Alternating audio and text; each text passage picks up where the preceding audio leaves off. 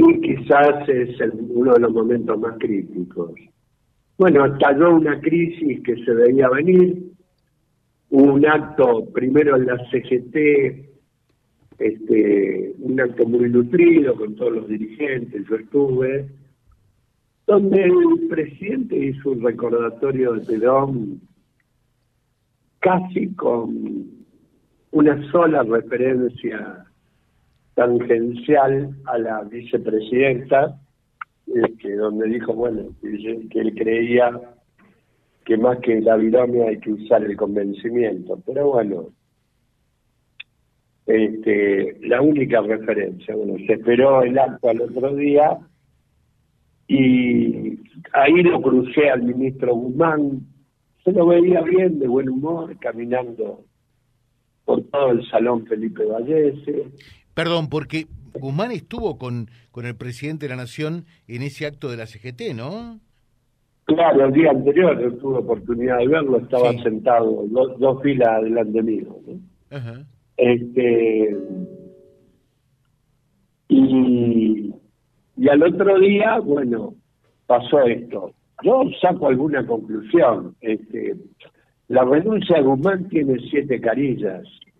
No fue un acto repentino, no fue un exabrupto. este, lo digo en broma esto, fue con premeditación y alevosía, ¿no? este, la escribió, esperó el momento, esperó que se hiciera el acto y cuando Cristina empezó a nombrarlo, este, automáticamente él puso la renuncia en Twitter con todas las consideraciones del caso y estalló la crisis. Perdón, perdón, Delia, perdón que le interrumpa. Y, en eso fue premeditado realmente, porque claro, cuando hablaba Cristina en Ensenada, eh, los, medios nacionales que estaban haciendo la transmisión en directa ponían renunció Martín Guzmán, ¿no? Eh, quitándole cierto protagonismo eh, a lo que estaba haciendo Cristina allí. No, y además haciéndole pagar un un costo altísimo es cierto que Alberto Fernández paga un costo con la renuncia, pero creo que el costo político más alto, el cruce más fuerte es el de Guzmán a Cristina, sin duda alguna. Eh, bueno, y a partir de ahí, la crisis que tuvo un dato muy potente, que es que ni Cristina llamaba a Alberto, ni Alberto llamaba a Cristina. Hasta que finalmente con una enorme autoridad moral, aparece en el escenario este, eh, Estela de Carlotto y, habla con los dos y Estela tiene 91 años, tiene un problema con una vértebra en la, en la espalda, está casi postrada, ¿no? Desde ese lugar este, fue la mentora del diálogo y la conclusión tuvo un final feliz porque eligieron a Silvina Batakis, una mujer de una sólida formación académica acá, y en el extranjero, que fue ministra de la provincia de Buenos Aires y es una compañera de verdad querida por todo el mundo. A mí me pasó algo muy gracioso. A ver yo estaba en un canal de televisión nacional dos, dos horas antes de su nombramiento proponiéndola a ella, ¿no? ¿Usted la de verdad que la proponía a ella? Lo puse en mi cuenta de Twitter, lo dije en Crónica TV. Dije, es un momento ideal para Silvina Bataki, ¿no? vamos, por par, vamos por parte. Eh, eh, en esto, ¿qué rol jugó y qué pasó con Massa? Porque se especulaba eh, primero que iba a ser el superministro de Economía, después jefe de gabinete, que con Massa eh, venía eh, mm, Redrado, que venía Labaña, que esto, que aquello, y, en definitiva, Massa no pasó nada. No, no pasó nada. Las malas lenguas dicen que pedía al Banco Central, la FIP, en fin, lugares estratégicos de la economía eh, y pedía eso a cambio de la jefatura de gabinete. Y finalmente eso nunca pasó, ¿no?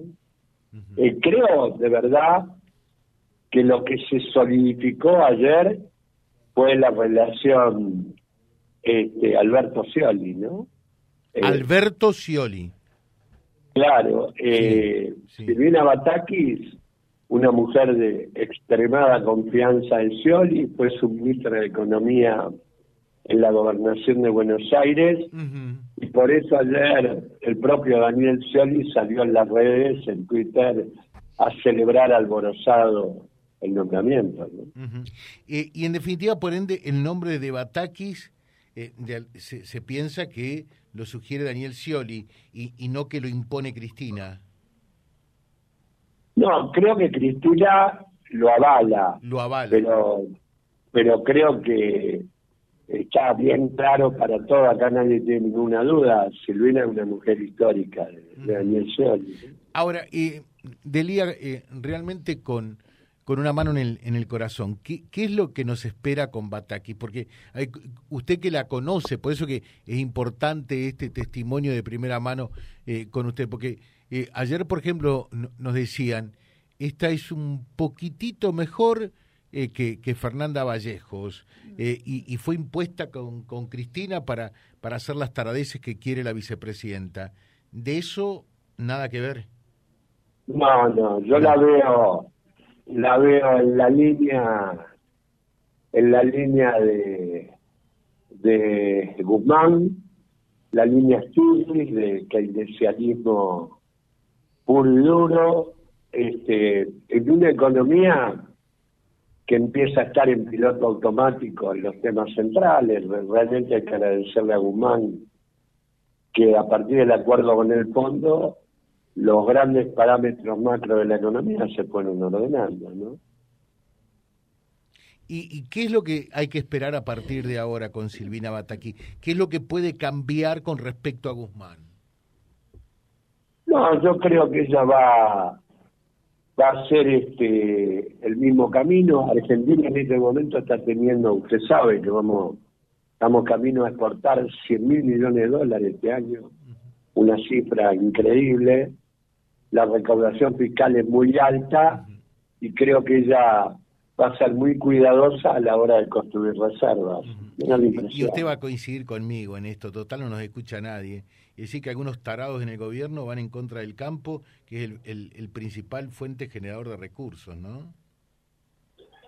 Sí, yo creo que la relación con el campo se ha normalizado bastante. A ver, no sé, lo que piensa que no hay que aumentar retenciones ni nada por el estilo. Lo que sí que hay que hacer es cobrarlas, ¿no? Claro.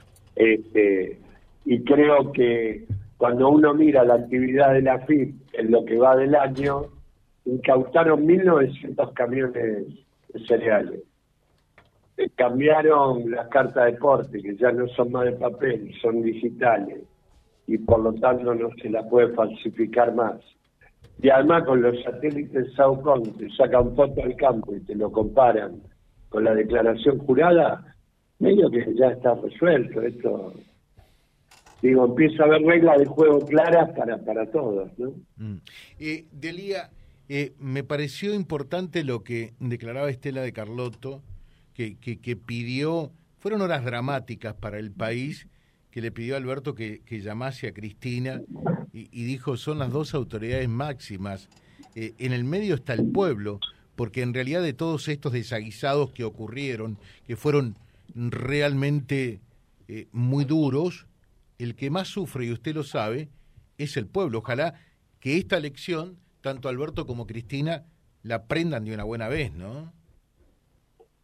Bueno, sí, sí, este, y la verdad, si usted me permite, la que más responsabilidad tiene Cristina.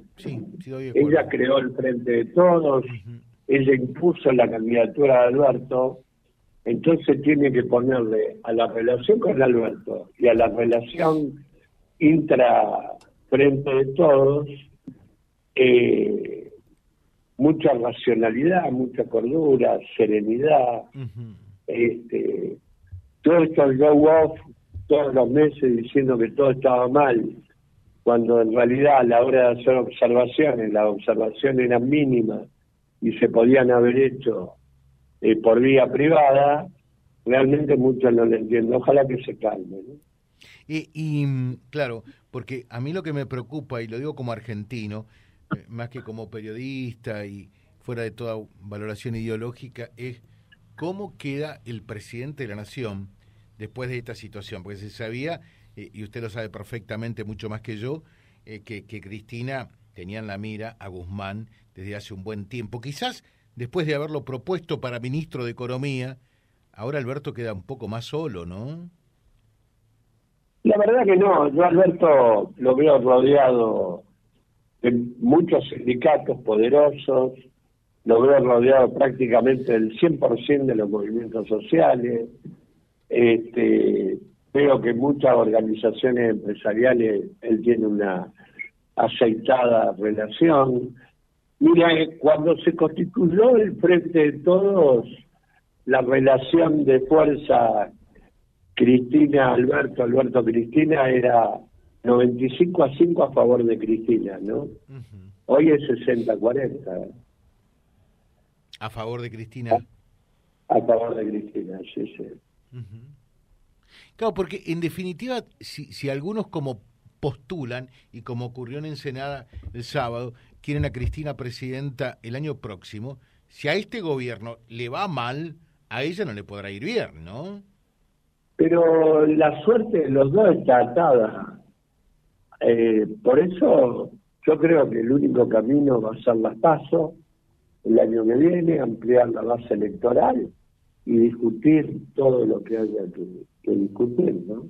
Ahora, el, el, tema es cómo llegamos al año que viene. Yo, yo tenía un amigo que le decía, ¿qué vas a hacer mañana? Y me decía, mi hijo, no sé lo que voy a hacer hoy, me preguntás por mañana. Hay algunos que están pensando, muchos, de un lado del otro de todos los partidos, en el 2023. Y no sabemos qué va a pasar la semana que viene en Argentina, ¿no? Eh, bueno, la verdad no, yo no tengo esa sensación. Tengo que la, creo que la economía empieza a estar este, en piloto automático este, y que una fuerza que tiene debate político, por más que el debate sea público, si no se rompe termina fortalecida. Yo tengo otra mirada de eso. Claro, pero este, ahora el piloto automático no sirve en esta situación. Hay que tomar medidas. ¿Qué hacemos con la inflación? ¿Qué hacemos con el dólar? No, no, digo un piloto automático porque hay, hay un desarrollo positivo. A ver, mm. ¿sabes por qué hicieron la corrida bancaria el miércoles pasado? ¿Eh? A ver.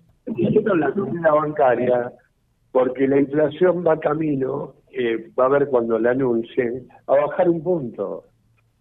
Entonces la, la oposición conspira a través del ataque a la moneda, pero sería el cuarto mes consecutivo que la inflación baja. Y lo grabo y lo llamo cuando se conozcan los resultados del mes de junio. ¿eh? Bueno, los últimos tres meses, el primer mes 1,2, el segundo mes bajó 0,7 y el tercero bajó 0,9 y, se preveía una baja y armaron la corrida el día 29 a ver, porque claro, era el cuarto mes que la inflación bajaba y eso era lapidario para la, para la oposición política. Luis, le dejo un, un saludo. Gracias por estos minutos dispensados. ¿eh? No, por favor, siempre a disposición y un abrazo grande a todos los oyentes de esa ciudad santafesina tan linda de ahí del norte. ¿eh? Muchas gracias, muchas gracias. Luis Delía, charlando con nosotros en un rato también eh, esta entrevista eh, en vialibre.ar, nuestro diario digital, porque nosotros queremos tener en la medida de lo posible notas, entrevistas de primera mano de quienes son los protagonistas de la realidad. ¿eh? Después podemos tener nuestro juicio de valor, pero que nos cuenten lo que realmente eh, vieron, vivieron y sintieron. Ejemplo, en el caso de Elía que estuvo con Martín Guzmán hasta las últimas horas de ser ministro de Economía y con el propio presidente de la Nación en el acto de la CGT del último viernes. Las voces de todos los protagonistas de la realidad están en Vía Libre un equipo de producción trabaja para que usted tenga toda la información.